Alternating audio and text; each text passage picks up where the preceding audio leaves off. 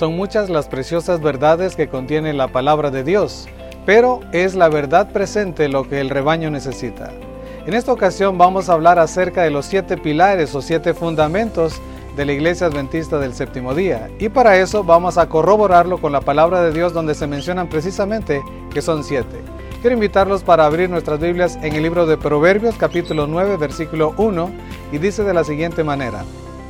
La sabiduría edificó su casa, labró sus siete columnas. Como podemos darnos cuenta, la sabiduría labra su casa sobre siete columnas. La casa de Dios de igual manera tiene siete columnas de las cuales vamos a dar una breve introducción el día de hoy. Para ello voy a citar una gema que está en orientación profética del movimiento adventista que dice de la siguiente manera en la página 30 y 31. El tiempo transcurrido en 1844 fue un periodo de grandes eventos que abrió ante nuestros ojos asombrados la purificación del santuario que se llevaba a cabo en el cielo y tuvo una decidida relación con el pueblo de Dios sobre la tierra, también con los mensajes del primero y segundo ángeles y con el tercero, y desplegó el estandarte en el cual estaba inscrito los mandamientos de Dios y la fe de Jesús. Uno de los hitos de este mensaje fue el templo de Dios, visto en el cielo por su pueblo amante de la verdad, y el arca que contenía la ley de Dios. La luz del día de reposo del cuarto mandamiento resplandeció con sus fuertes rayos en el camino de los transgresores de la ley divina. La no inmortalidad de los malvados es un antiguo hito. No puedo recordar nada más que pueda colocarse bajo el título de los antiguos hitos. Como podemos ver, son siete los fundamentos o hitos que se mencionan. Y voy a repetirlos. La purificación del santuario, el mensaje de los tres ángeles, la justificación por la fe o el guardar los mandamientos y la fe de Jesús, el templo de Dios, la ley de Dios, el sábado y la no inmortalidad del alma. Ahora, ¿cuándo se deben de predicar estos hitos? ¿Cuándo se deben de predicar estos fundamentos? Para ello, voy a leerles otra cita del Espíritu de Profecía que dice en la carta 277 de 1904, página 6. Ha llegado el tiempo en que debemos rehusarnos firmemente a alejarnos de la plataforma de la verdad eterna, que desde 1844 ha resistido la prueba. El Señor ha declarado que la historia del pasado se repetirá cuando entremos en la obra final. Y queridos hermanos y amigos, estamos precisamente en los últimos, en las últimas horas de gracia, en las últimas horas de tiempo de oportunidad que usted y yo tenemos. Por lo tanto, en este tiempo se deben de predicar estos fundamentos. Sigue diciendo, toda verdad que Él ha dado para estos últimos días debe proclamarse al mundo. Cada pilar que Él ha establecido ha de ser fortalecido.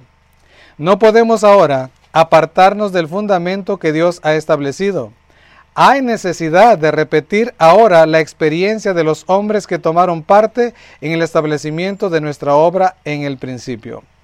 Los grandes hitos de la verdad que nos muestran nuestra influencia en la historia profética deben ser cuidadosamente salvaguardados para que no sean derribados y reemplazados por teorías que traerían confusión más que luz genuina. Ahora escuchen lo siguiente.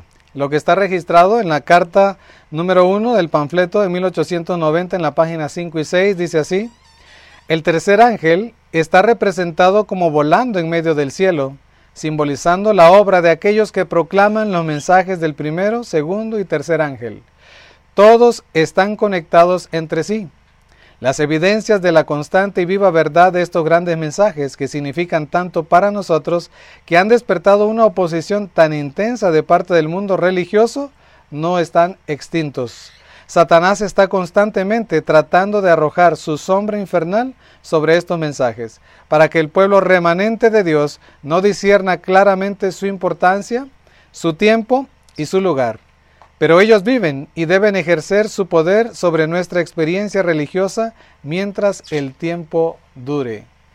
Queridos amigos, sabemos ahora que son siete pilares los que tenemos que estar predicando precisamente ahora en las últimas horas del tiempo de gracia. También me gustaría compartir con ustedes una advertencia que está registrado también en el Espíritu de Profecía y dice de la siguiente manera. Aquellos que intentan socavar los pilares de nuestra fe están entre aquellos de quienes la Biblia dice que en los postreros tiempos algunos apostatarán de la fe, escuchando a espíritus engañadores y a doctrinas de demonios. Para que nosotros nos mantengamos firmes en un escrito está necesitamos no solamente recordar o aprender, sino practicar y compartir con los demás estos siete fundamentos que nos van a ayudar a subsistir no solamente en el tiempo de gracia, sino también en el tiempo de angustia. Ahora quiero compartir con ustedes un llamado de parte del Señor que está registrado en Isaías capítulo 58, versículo 12, que dice de la siguiente manera, Y los tuyos edificarán las ruinas antiguas, los cimientos de generación y generación levantarás, y será llamado reparador de portillos, restaurador de calzadas para habitar. Tremendo llamado que el Señor nos está haciendo para este tiempo. Que Dios nos bendiga y nos ayude a crecer, no solamente física, mental, sino espiritualmente también.